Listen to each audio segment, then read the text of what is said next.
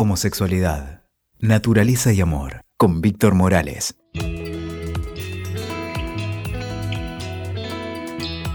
Hola, ¿qué tal? ¿Cómo estás? Otra vez aquí juntos en nuestro canal Homosexualidad, Naturaleza y Amor.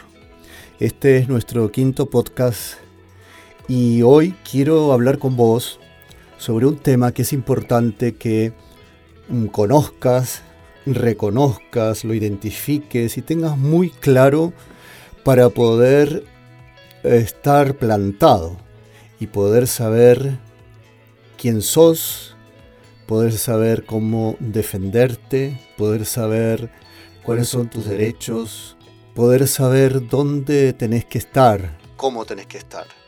Vamos a hablar de la homofobia.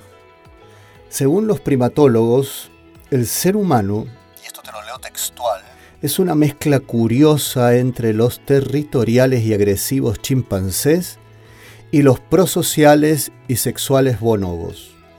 Eso hace que además del amor, lamentablemente hagamos la guerra, y que nuestras sociedades tengan un componente violento, inherente, que además suele canalizarse hacia las minorías. Y aquí estamos nosotros, como minoría gay, esta ideología homofóbica que pretende justificar que los homosexuales recibamos la violencia del resto.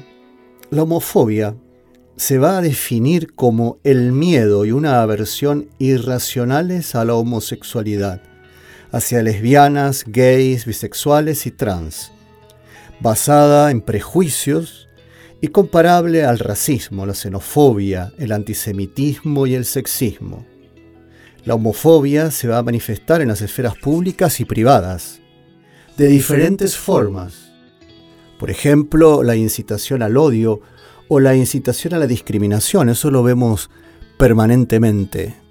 Lo escucharás por radio, por televisión, en las homilías de los púlpitos católicos o evangélicos y también en algunas que otras sectas. El ridículo, la violencia verbal, psicológica o física, la persecución, el asesinato, la discriminación, la violación del principio de igualdad y la injustificada e irracionable limitación de derechos, que a menudo se oculta detrás de justificaciones basadas en orden público, en libertad religiosa, en derecho de objeción de conciencia. Bueno, esto lo vamos a ver, lo vamos a desgranar, lo vamos a analizar. Necesito que sepas cuál es el mundo que está afuera, cómo es, qué te espera y cómo tenés que defenderte.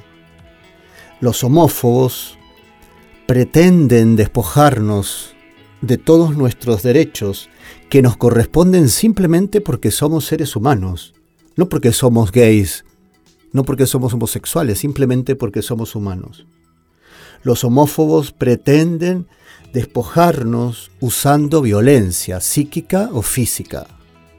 Por lo tanto, el problema no es que somos gays, no es que somos homosexuales, el problema es la homofobia.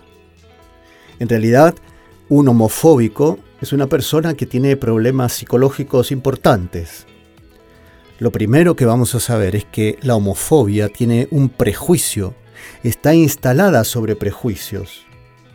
La palabra griega fobia significa tanto temor como aversión. La homofobia se refiere a esta segunda acepción. ¿Por qué alguien podría odiarnos? Odiar a los homosexuales. Por cuatro motivos.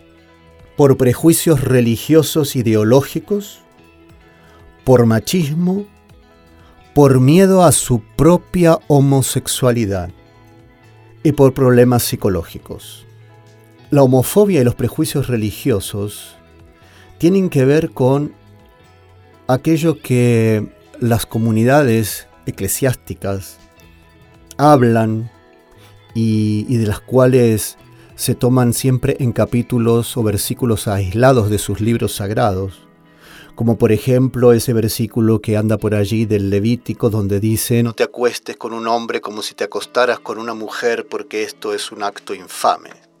Ahora bien, si esto dice la Biblia en ese capítulo, entonces también tendríamos que ver algunas otras cosas que la Biblia dice. Por ejemplo, dice que una hija puede ser vendida como esclava si no cumple lo que en su familia se tiene como principios éticos y religiosos. Eso está en el libro de Éxodos, en el capítulo 21. También en el Levítico capítulo 25 se dice que se pueden tener esclavos, tanto varones como mujeres. También se dice que ningún hombre puede tener contactos con una mujer que esté en su periodo de menstruación. ¿Cómo sé si está en el periodo de menstruación o no? Tengo que revisarla, cómo es la historia. Sin embargo, también se dice esto. También se dice que si alguien trabaja el día sábado, merece la pena de muerte. En el capítulo del libro de Éxodos, capítulo 35. También se dice en el Levítico, capítulo 21, que nadie puede acercarse al altar de Dios si tiene un defecto en la vista. Entonces, si yo uso anteojos, ¿cómo es? ¿Qué tengo que hacer? En fin, el tema es que es una ironía que puedan cortar algunos capítulos simplemente para ponernos bajo el yugo de un prejuicio y que el resto de cosas incongruentes y lógicas en el siglo XXI sean pasadas por alto. Aquí vemos donde la homofobia bíblica tiene mucho que ver con una guerra perpetua que en realidad vivían en aquellos tiempos estos pueblos que necesitaban procrearse para poder expandirse y conquistar otras tierras y fortalecerse, pero no tiene que ver con el hecho natural de ser homosexual. Ahora bien, ¿qué hacemos con estas personas? ¿De verdad crees que van a ser capaces de darse cuenta que ser homosexual es tan natural como ser heterosexual? Pues mira, la verdad que no. La verdad que no, no se van a dar cuenta. Y va a ser hora ya de que dejemos de creer que el mundo entero se va a dar cuenta de la irracionalidad de esos prejuicios. ¿Y entonces qué hacemos? Bueno, hay una sola herramienta. Educar. Educar y educar. ¿A quiénes? ¿A los homófobos? No, no.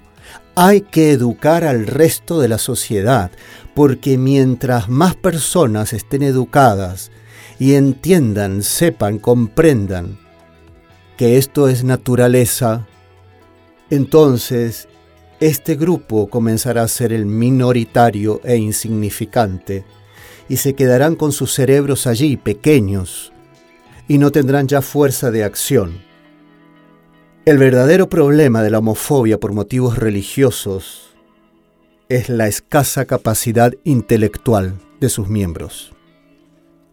Y te voy a comentar algo más, porque no se trata de que los homosexuales no tenemos fe o que tenemos problemas con la iglesia. En realidad no tenemos problemas con la iglesia, porque la iglesia en sí misma es el conjunto de cristianos.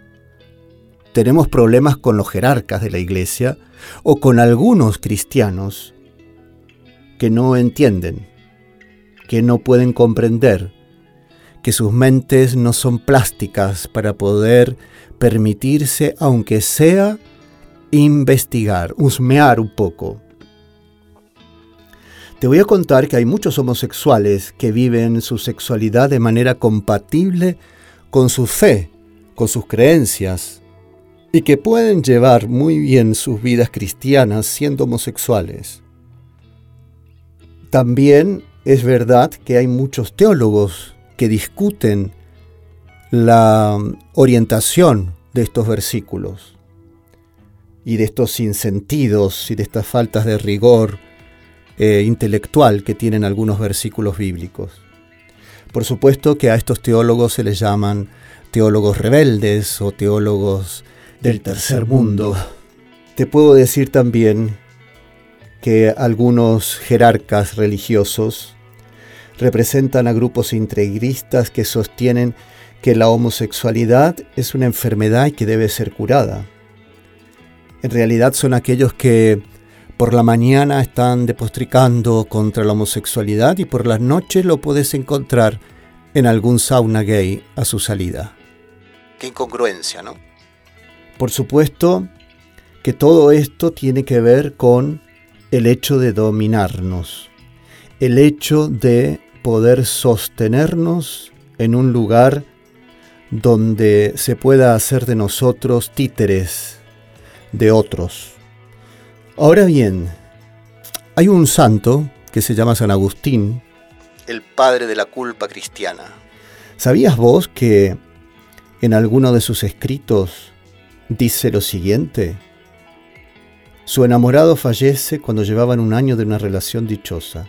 Y dice así, lo más dulce que experimenté en toda mi vida. Agustín quedó desolado todo lo que había compartido con él, sin él quedaba reducido a un tormento cruel. Me sorprendía que siguieran vivos otros mortales, puesto que había muerto aquel a quien yo había amado como si no fuera a morir jamás. Y me sorprendió aún más el hecho de que mientras él estaba muerto yo estuviera vivo, porque él era mi otro yo. Había llegado a sentir que mi alma y la suya eran una sola alma dentro de dos cuerpos. De modo que mi vida se convirtió en un horror. No quería vivir solo con la mitad de mí mismo y tal vez el motivo por el cual le temía tanto a la muerte era que entonces habría muerto la totalidad de mi amado amigo. Bueno, este es el dolor de la viudez de San Agustín el papá de la culpa cristiana. A ver si nos despertamos un poco que estos cuentos que nos han metido cultural y transgeneracionalmente, necesitamos ya poder darles un stop. Y por supuesto que te voy a hablar de los cristianos porque estoy en un país que es Argentina y estoy en un hemisferio que es occidental y estamos atravesados por la cultura judeocristiana y por sus ideologías, y por eso te hablo de esto. No te puedo hablar de Mahoma, no te puedo hablar de Tao Chi, no te puedo hablar de todos ellos, porque no lo sé, simplemente eso. Pero sí sé de la cultura y de la ideología que me atraviesa, y que desde muy pequeño me atravesó, y que tuve que luchar y lidiar con esta culpa. Una culpa tan solo de sentir que era diferente, y te voy a dar un episodio más. En el Evangelio de Mateo capítulo 8, versículo del 5 al 13, existe el episodio de un centurión que le pide a Jesús que cure a su amante. ¿Y por qué digo amante? Porque la palabra país del griego original tiene tres posibles significados. Hijo, siervo o amante. De modo que los expertos aún lo siguen discutiendo. Es lógico, pero el centurión le pidió a Jesús diciéndole, mi amante está enfermo y solo tú puedes salvarlo. A lo que Jesús le contestó algo parecido a, nunca he visto una fe como la tuya en todo Israel. Me maravillas. Ve con tu amante que ya está sanado. Así que tendríamos que estudiar un poco de exégesis, un poco de eh, historia bíblica, un poco de etimología, para poder saber si todo esto que nos han metido es tan verdad o es tan cuento. Sin embargo, esta culpa muchas veces nos subyuga, nos pone en un lugar de profundo malestar con nosotros mismos. Entonces, ten en cuenta esto que te he comentado para que estés atento. Vivimos en un mundo homofóbico. Por supuesto que a veces pareciera que no según donde nos movamos, pero en general es así. No olvides que estamos consiguiendo derechos, eliminando discriminaciones, pero es importante que nos mantengamos despiertos y que entiendas por dónde viene la cosa. La homofobia es un prejuicio, una ideología que no tiene lógica, que se ejerce con mucha violencia hacia nosotros las personas homosexuales. La homofobia se relaciona con aquellas estructuras mentales poco flexibles de gente que es radical en su pensar, que es ultra religiosa sin pensar tan bien. La homofobia es una violencia machista y ojo, ojo con esto que te voy a decir. A veces el peor homófobo es aquel homosexual que no se acepta a sí mismo. Ya hemos hablado en otros podcasts de la necesidad de aceptarse y de visibilizarse. Lo seguiremos hablando en los próximos. Pero acordate que es muy importante que te des cuenta. El homófobo tiene problemas de personalidad y es necesario tratar, y es necesario investigar, y es necesario analizarse, y es necesario educar. Te dejo con este pensar para que estés despierto, para que estés atento y para que recuestiones tus valores y los elijas desde la verdad. Basta de culpa. Busquemos la verdad. Podés encontrarme en Facebook, en Víctor Morales, en mi Instagram, Víctor Morales también. Y cualquier duda que necesites, me escribís al mail em, y vamos mm, dando respuestas y ayudándote y acompañándote. Esa es la idea. Por lo tanto, te espero otra vez aquí. Nos estamos viendo cuídate y sé feliz. Un beso grande.